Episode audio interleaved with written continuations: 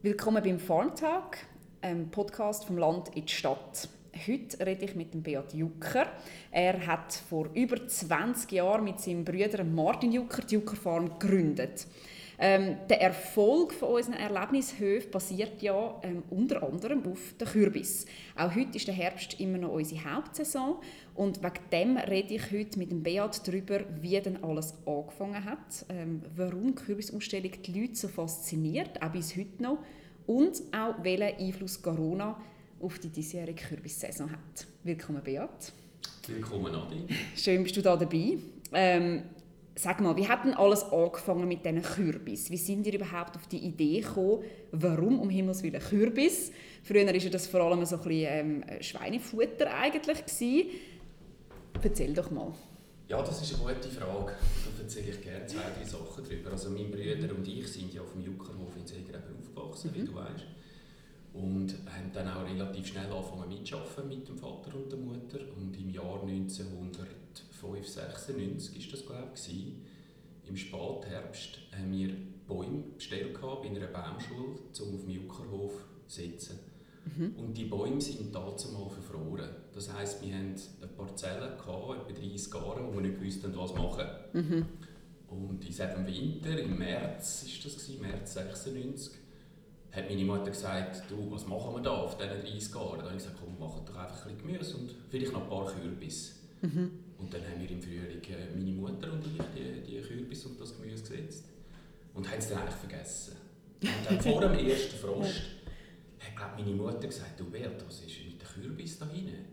Die muss man doch ernten vor dem ersten Frost. Wir haben noch keine Ahnung wir keine Ahnung von Kürbis. Und dann habe ich gesagt, ich gehe die mal holen.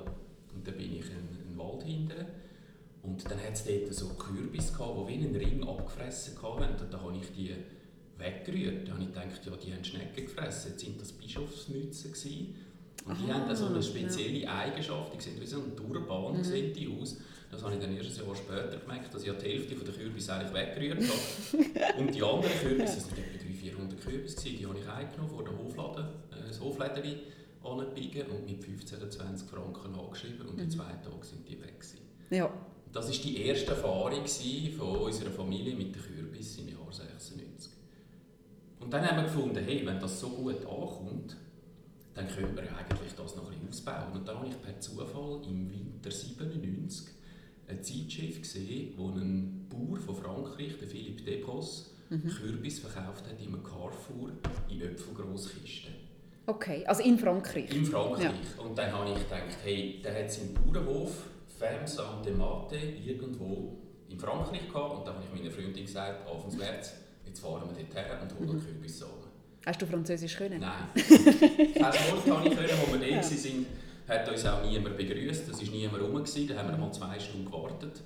Und irgendwie mit Mühe und Not haben wir es dann geschafft, dass wir jemanden können auftreiben und haben 70 verschiedene Kürbissorten können, können kaufen ohne ein Wort Französisch. und sind mit dem in die Schweiz zurückgefahren. Ja. Ja. Und dann haben wir die Kürbissorten gehabt und haben einfach kein Land gehabt. Dann habe ich einen Kollegen äh, gefragt, der in Gossau ein Land hat, zweieinhalb Hektare. Ja. Und dann haben wir eigentlich im Frühling die Kürbis, die 70 Sorten Kürbis gesetzt. Aber keine Ahnung gehabt, auch dazu mal, man die Kürbis setzt, aber irgendwie ist es dann gleich gegangen. Und die zweite Erfahrung war, dass es ganz viel Unkraut gegeben hat. Weil wir haben natürlich nicht gehackt. Ich habe keinerlei äh, Vorsichtsmaßnahmen getroffen, äh, wie irgendwie Folie äh, abdecken oder so. Und habe dann die Kürbis wieder vergessen, wie im mhm. ersten Jahr. Und der Zufall hat es dann wollen, dass wir den Hofladen erweitert haben auf, glaub, von 5 x 5 Meter auf 10 x 10 Meter. Das war am Eidgenössischen Betttag 1997. Mhm. Und haben dann so ein, ein Eröffnungswochenende geplant. Und dann habe ich gesagt, ich glaube, jetzt hole ich die Kürbis, die sind sicher schon reif. Ja. Äh, und dann biegen wir die noch ein bisschen an zur Dekoration. Und dann haben wir die Kürbis geholt, das waren drei, vier Wege voll. Gewesen und haben die auf dem Hofplatz, auf dem Innenhof, im Juckerhof, angebiegen, so grosse Berge, zwei, drei Meter hoch und so in die Konturen der Gebäude. Und irgendwie hat es den Zufall wählen, dass vor dem Wochenende die NZZ einen Bericht gemacht hat. Okay. Sie einen grossen über den Bauernhof, der wo, wo, äh, so schön dekoriert ist. Unter diesem Wochenende sind Tausende von Leuten gekommen, sind völlig überrannt worden. Und Gäste haben hier gesagt, äh, vor allem die, die man kennt, und hey, das ist dann schön, dass ihr eine Kürbisausstellung macht. Und ja. dort ist eigentlich das entstanden, dass wir ja die Kürbisausstellung machen von unseren Gästen. Also ist das eigentlich gar nicht auf euren Mist gewachsen, sondern auf euren Gästen eigentlich damals? Genau, die Kunden mhm. haben uns eigentlich das wie gezeigt und, und auch die Augen geöffnet, was das für ein Potenzial hat. Ja. Und dann sind die Brüder und ich im Winter darauf in einer Weiterbildung gewesen, äh, am Institut für Unternehmensschulung. Und dort hat der Marketinglehrer gesagt, Marketing ist wichtig, dass Wirkung erzielt. Mhm. Und dann haben wir gedacht, ja, jetzt haben wir eine kleine Kürbisausstellung gehabt. Wenn wir jetzt sagen, wir machen die weltgrößte Kürbisausstellung im 98 und wenn 150'000 Besucher haben 150 verschiedene Sorten, dann gibt ja das eine grosse Wirkung, also kommen viele Leute. Ja. Und haben eigentlich hier innerhalb von drei Minuten während dieser Stunde entschieden, dass wir die weltgrößte Kürbisausstellung machen in Seegreben 1998. Und dann habe ich mir oft 10 Hektaren Kürbis angebaut, um es jetzt ein bisschen verkürzen. Mhm. Wir haben die alle auf Seegräben gebracht und, und haben in Seegräben eigentlich einfach viel, viel mehr Kürbis angebiegen wie im 97. Ja. Und dann sind die Medien gekommen und darüber berichtet und am Schluss sind 150'000 Leute gekommen, in das ja. Dörfli die Kürbis anschauen. Und das war eigentlich so ein bisschen dann der, ich sage jetzt auch Prüfung gewesen, dass es auch im grösseren Stil funktioniert. Ja. Und dann haben wir natürlich noch nicht genug gehabt, dann haben wir das Gefühl gehabt, auf 99, jetzt können wir auch noch einen draufgeben und gesagt, wir wollen 300'000 Besucher. und haben gefunden, wir brauchen einen Eyecatcher und haben die Idee entwickelt, die weltgrößte Strohpyramide oder Kürbispyramide mhm. zu machen, 15 Meter hoch mit verschiedenen Quadrastrohballen, wo wir dann Kürbis draufgelegt haben. Und das hat auch eine unglaubliche Wirkung erzielt, dass wir in den New York Times gekommen sind und in ganz vielen verschiedenen Zeitungen mhm. Schweiz illustrierte und so. Und das hat aber auch dazu geführt, dass nachher fast 300'000 Leute gekommen sind. Mhm. Wir hatten extra Bus, gehabt, fast 2000 Parkplätze, das heißt 10'000 Leute. 70 Leute, die geschafft haben in dieser Kürbiszeit. Wahnsinnig. Das war eigentlich mhm. sehr grosser Erfolg, aber Geld haben wir kein verdient. Wir haben nur Geld verloren, okay. wir haben kein Geld verdienen, wir wollten eigentlich den Kürbis bekannt machen. Mhm. Das ist uns sehr gut gelungen. Aber wir haben dann gemerkt, aus dem Jahr 2000 müssen wir etwas verändern. Ja. Eben, du hast vorhin die Pyramide erwähnt. Ist das so der Anfang von diesen Kürbisfiguren, die wir ja heute auch noch haben? Also haben Sie das wie weiterentwickelt? Oder wie sind Sie auf die gekommen? Das ist eine gute Frage. Ja. Das ist ja eigentlich de, de, in der Entwicklung so, gewesen, dass wir dann im Jahr 99, wo wir ja das ganze Dörfli Seegräben und die Infrastruktur völlig überfordert haben mit diesen vielen Leuten, im Nachhinein völlig unverständlich, wenn wir so blauäugig reingehen können, haben wir entschieden, dass wir die weltgrößte Kürbisausstellung im Ausland machen ja. in Deutschland. Ja. Und sind dann per Zufall aufs Blühende Barock, das ist ein Schloss äh, bei Ludwigsburg in der Nähe von Stuttgart, mhm. äh, haben wir gefühlt, das ist ein idealer Ort. Dort können wir Eintrittsgelder nehmen, es ist ein 30 Hektar grosser Park und dort hat es eine Infrastruktur, die das vertreibt. Ja. Und in der Planung von, dem, von dieser weltgrößten Kürbisausstellung in Ludwigsburg haben wir dann herausgefunden, dass wir vielleicht nicht einfach nur Pyramiden machen können, sondern auch Objekte, also auch etwas aussagen, wie ein Tier oder, oder, äh, mhm.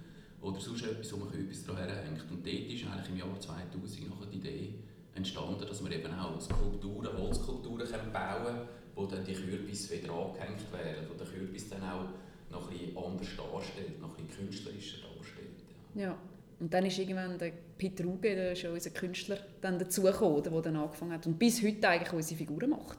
Genau, sehr ein, ein grosser und ein wichtiger äh, Bestandteil in dieser, in dieser Kürbisausstellungsgeschichte ist auf jeden Fall der Peter mit seinem Team, ja, eigentlich die, die, als Künstler die Holzkulturen nach dem jährlichen Thema so umsetzt, dass mhm. es nachher auch so dreidimensional wirkt. Und mhm.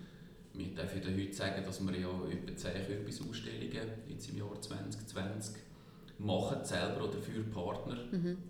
Also wie Europapark Rust oder verschiedene Freizeitparks wo fast 3 Millionen Leute kommen Kürbis anschauen. Und da ist unser Künstlerteam unter dem Peter Uge ein wesentlicher Erfolgsfaktor, mhm. die, die, die Themen jedes Jahr mit diesen, mit diesen Kunstinszenierungen eigentlich wesentlich dazu beitragen. Mhm. Dass es nicht einfach noch Kürbis ist, wie in den Anfangsjahren, ja.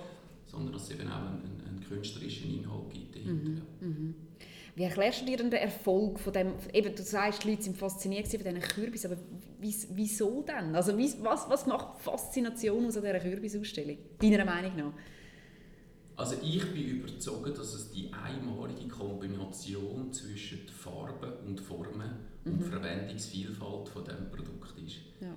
Der Kürbis der hat, äh, ja eigentlich von Natur aus oder, ist der so gesteuert, dass er möglichst farbig ist und ja. möglichst spezielle Formen hat, um Tiere anzulocken, dass es gefressen wird, dass sich der, der Kürbis kann vermehren kann. Mhm.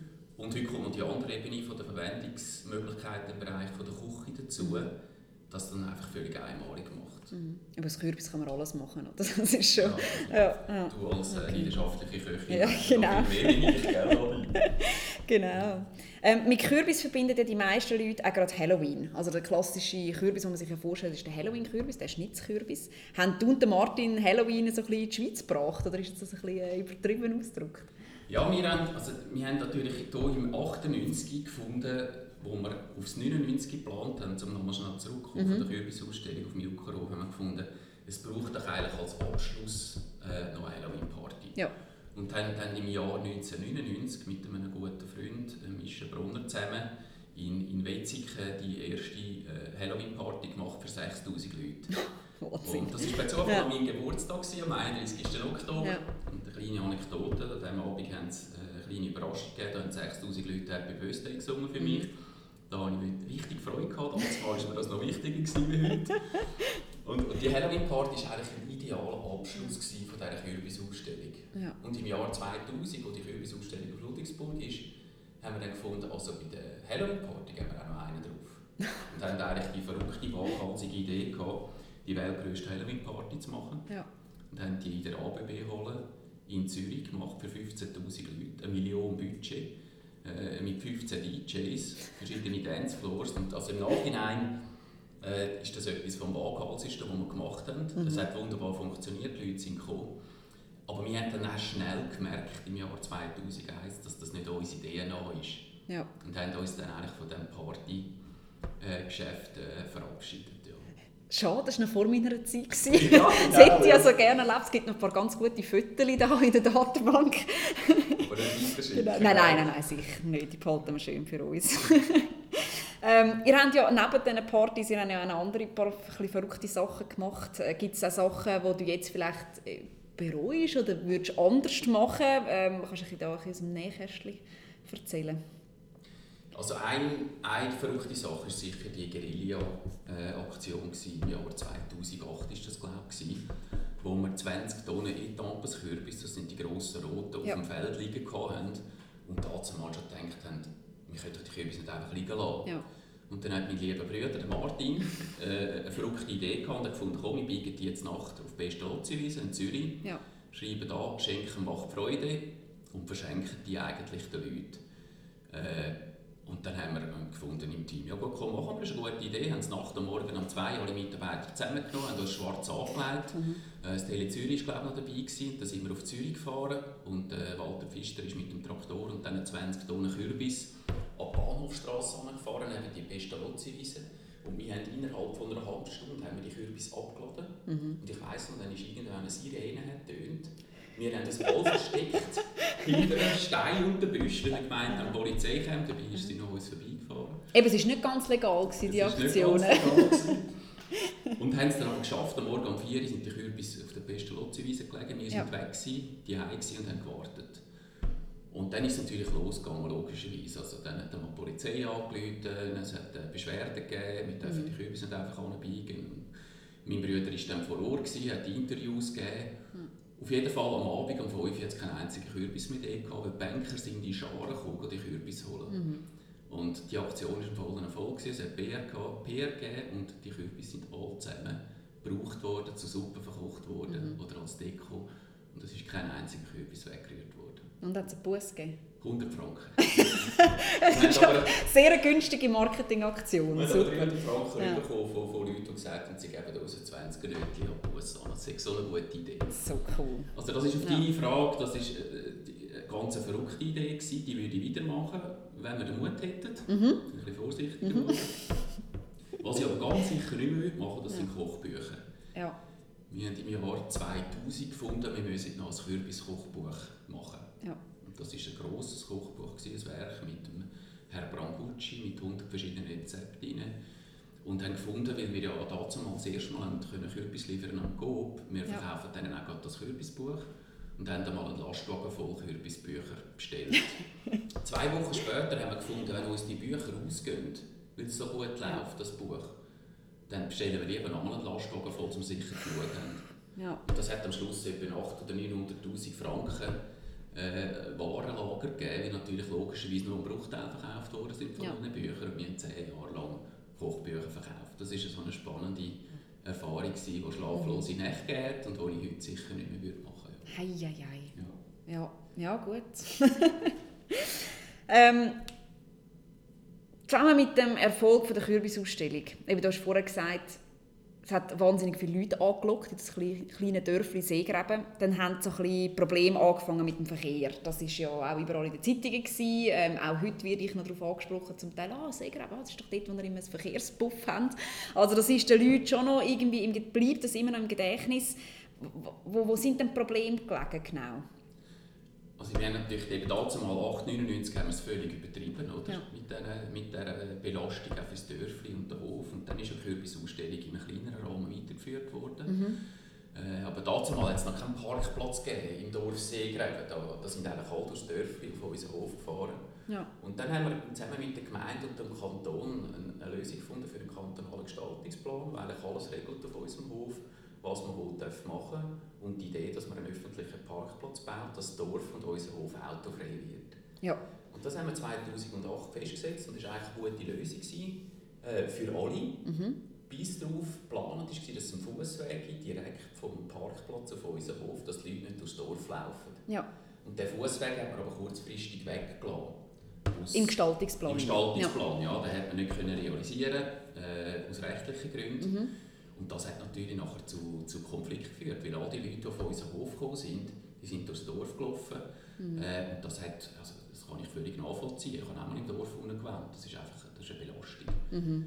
Mhm. Und das hat auch zu diesen Konflikten geführt, natürlich, dass auch ein Teil der Leute gefunden haben, wieso müssen so viele Leute da durchlaufen. Es wäre ja. schöner, wir hätten das Dörfli für uns. Ja verständlich irgendwo durch. Völlig nachvollziehbar. Ja. Aber jetzt hat sich ja die Situation in den letzten Jahren ein bisschen verbessert. Was, was, es gibt ein neues Parkleitsystem jetzt ganz neu das Jahr. Ähm, es gibt einen Bus endlich, ähm, ein Weg direkt zum Dorf, der hat jetzt können realisiert werden. Helfen denn jetzt die Massnahmen oder was braucht es deiner Meinung nach noch, damit es besser wird? Also es sind eigentlich zwei Sachen. Das eine ist ein grosses Kompliment an die Gemeinde Seegreben und auch an den Gemeinderat. Wir haben seit ein paar Jahren sehr einen guten, konstruktiven, lösungsorientierten Dialog. Darum haben wir heute auch die Lösungen können zusammen erarbeiten.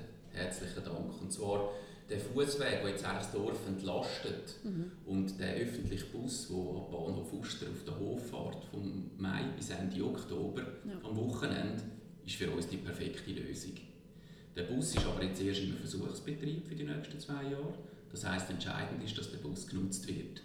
Der wird zurzeit noch knapp genutzt. Also wir sollten 50% Auslastung haben. Wir sind noch nicht ganz so weit. Mhm. Und dort würde ich mir eigentlich wünschen, dass noch mehr Gäste mit dem Bus kämen. Ja. Äh, ist gerade ideal gelegen am Bahnhof Osterfeld auf dem Hof, dass der wirklich auch später nicht mehr im Testbetrieb ist, sondern auch fix ja. äh, fährt für die Zukunft. Ja. Das wäre eigentlich mein Wunsch, wenn du mich gerade so fragst. Aha. Also eigentlich sind die richtigen Massnahmen sind getroffen, das hat Zukunft, jetzt muss einfach nur das auch genutzt werden. Genau, und die Leute müssen ja. natürlich auch zuerst wissen, oder? Ja, Darum reden wir jetzt darüber. Ja, es, genau. ist, äh, es ist noch ganz neu und jetzt haben wir sicher durch die Corona-Situation, auch mit, mit Maskenpflicht im ÖV und so, mm. ist noch ein, schwerer Start sein. Ich bin innerlich überzeugt, das wird erfolgreich werden. Jeder, der das kennenlernt, der wird das nutzen und weiterverzählen. Ja. Super, also kommen wir mit dem Bus. genau. genau. Und jetzt eben, äh, es, ist, es ist Sommer, die Kürbiszeit steht äh, schon wieder vor der Tür. Die ersten Kürbis sind sogar schon ähm, im Hofladen. Das ist krass, also schon seit, seit Mitte Juli eigentlich. Freust du dich noch auf Kürbis ähm, oder hängt es dir schon langsam ein zum Hals aus? Nein, ich freue mich mega. Also, es ist unsere DNA, unser mhm. Ursprung ist in der Kürbis. Äh, es ist die wichtigste Saison im Jahr, es ist Erntezeit. Ja. Wir, die ja mit den Kreisläufen arbeiten als Bauernhof. Und Kürbiszeit macht 40 bis 50 Prozent von unserer gesamten äh, Wertschöpfung aus. Mhm. Also ich freue mich mega auf diese Zeit. Und bin persönlich auch extrem Fan von diesen Kürbissen. Also ich mhm. liebe es, äh, die nur schon anzuschauen und in den Händen zu haben. Darum, mhm. Es gibt keine Abnutzungserscheinung. Gut, da sind wir froh. Eben, du hast, hast es schon gesagt, die Kürbissaison ist immer noch sehr wichtig ähm, für uns ähm, als Juckerfarm. Was sind so die Hauptunterschiede zu damals, also so zu, zu den Anfangszeiten? Ich glaube, der Hauptunterschied ist dazu mal, haben wir einfach den Kürbis verkauft als Kürbis. Ja. Und heute haben wir sehr viele Produkte herum kreiert. Also ich denke jetzt an Kürbissuppen im Glas, wo wir mit diesen Kürbis machen, die wir nicht verkaufen können. Ja wo wir äh, neu dürfen anbieten im Coop, im Volk und bei Farmi, wo in der Wertschöpfungskette eigentlich eine geniale Vollendung ist. Äh, oder das Zweite ist, dass wir eigentlich ganz viele Essprodukte entwickelt haben. Also wir verkaufen nicht nur den Kürbis, sondern auch Produkte zum Essen vor Ort. Mhm. Gerade auf den Erlebnishöfen und in Ludwigsburg, also ich glaube, dort haben wir die Wertschöpfung massiv zugelegt. Mhm. Und das ist sicher ein grosser Unterschied. Ja. Und das Dritte natürlich, früher haben wir alles allein gemacht und heute sind wir ein Teil von einem genialen Team, ja. wo die Leidenschaft teilt und miteinander eigentlich äh, das mögen bewältigen. Fast 300 bis 400 Leute im Herbst auf allen Höfen. Äh, das ist sicher etwas, was mir am meisten Freude macht. Ja. Mhm. Also nicht mehr alles allein machen. Ja. es macht auch mehr Freude miteinander. Ja. Oder? Und dass all diese Funken mittragen und auch bei den Kunden können übergeben können, das ist mhm. etwas vom Schönsten. Mhm. Ja, das ist schon faszinierend. So Anfangs Kürbissaison fangen alle am gleichen Strick an zu ziehen. Es ist schon faszinierend. Das merkt man richtig, wie da so ein Ruck... Durch... Ja, ja, es, ist, es werden alle ein bisschen nervös gell? und ein bisschen gespannt. Ja. Eben, und ich meine, eben, du hast vorher Corona schon erwähnt, das ist ein, ein spezielles Jahr. Ähm, trotzdem findet nach jetzigem Stand ähm, vom Wissen findet ja Kürbisausstellung statt. Das haben wir auch schon kommuniziert auf unserem Farmticker-Artikel. Ähm, wir wissen allerdings ja überhaupt nicht, ich meine, es kann sich noch alles ändern, es kann wieder alles umkehren, wir, wir wissen es nicht. Wie gehst du mit dieser Unsicherheit um? Gut, ich habe kein Problem mit der Unsicherheit, mhm. weil ich habe ein ganz grosses Vertrauen in unser Team äh, wir, haben wir haben auch gezeigt, in der Frühling, in der grössten Krise, die wir bis jetzt hatten, haben wir innerhalb von wenigen Minuten Lösungen gefunden. Und das mhm. werden wir auch im Herbst. Also das ist sicher die wichtigste Grundlage. Mhm. Das Zweite ist, äh, unsere Kürbisausstellungen ja auf allen Standorten finden draussen statt, mehrheitlich. Und es geht darum, dass wir unsere Produkte, die wir ernten, im Herbst verkaufen. Mhm. Und das ist wie etwas, wo mir auch die Sicherheit gibt, dass die Kürbisausstellungen so oder so werden stattfinden. Mhm. Weil es uns so wichtig ist, dass die erfolgreich stattfinden, haben wir umfangreiche Schutzmaßnahmen getroffen.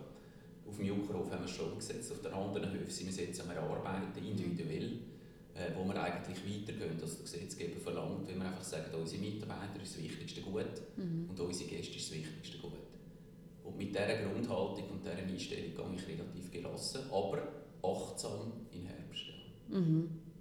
Ja, und eben so die, die Events, die ja sonst normalerweise stattfinden, oder Kürbiswegen und all das, das hat ein bisschen Veränderungen gegeben, wird das mal nicht mit Publikum stattfinden, ist natürlich sehr schade. Aber eben, ich glaube, das Wichtigste ist, dass wir unsere, also das Kürbisausstellung als das wird stattfinden. Und da sind wir, glaube ich, positiv eingestellt. So das haben wir ja, im Team Nadine genau. entschieden, dass sie die nicht wollen, so durchführen genau. Und das zeigt eben, wie funktioniert. Das ist nicht top-down, sondern das wird in Teams besprochen und dann entschieden. Mhm. Das finde ich grossartig, oder? Mhm. Dass, jetzt, dass man dort auch vorsichtig ist und sagt, hey, das muss nicht sein, mhm. sondern man lässt jetzt das einmal weg und probiert eben den Herbst Corona-freundlich zu machen. Und, und wie gesagt, ich glaube, man muss jede Woche neu beurteilen, den Herbst, und man muss achtsam sein. Mhm. Äh, aber ich bin überzeugt, wir werden das für uns äh, und für unsere Gäste so können umsetzen dass es für alle verträglich ist. Genau. Und eben, wir sind ja eigentlich geübt darin, mit Besucherströmen umzugehen. Das haben wir jetzt schon seit irgendwie 20 Jahren sind wir da am Üben sozusagen. Also wir sind eigentlich Corona erprobt. Ja, also wie auf dem Juckerhof, ja. als Beispiel, äh, dass man ja da nicht einfach nur einen Verpflegungsort hat, sondern dass man mhm. je nachdem, wie viele Gäste das hat, ganz viele verschiedene Verpflegungsstände mit grossen Abständen macht. Oder dass wir jetzt neu auch externe äh, äh Aufsichtspersonen beauftragt haben, die vor Ort kontrollieren, dass auch die Abstände eingehalten werden. Das, ich glaube, das sind einfach so einfache Massnahmen, die es wie, wie braucht. Der mhm. dass auch wenn es ein bisschen mehr Leute auf dem Hof hat, dass es trotzdem sicher ist für die Leute. Mhm. Mhm. Das Thema dieses Jahr ist ja Unterwasser. Ja, stimmt. Ja. Auf welche Figur freust du dich am meisten? Der Haifisch mit dem offenen Maul, wo man reinstehen kann. Wir, bring, ja, wir bringen dir ein Foto auf Instagram von dir im Haifisch rein. Ist gut. Ist Ja.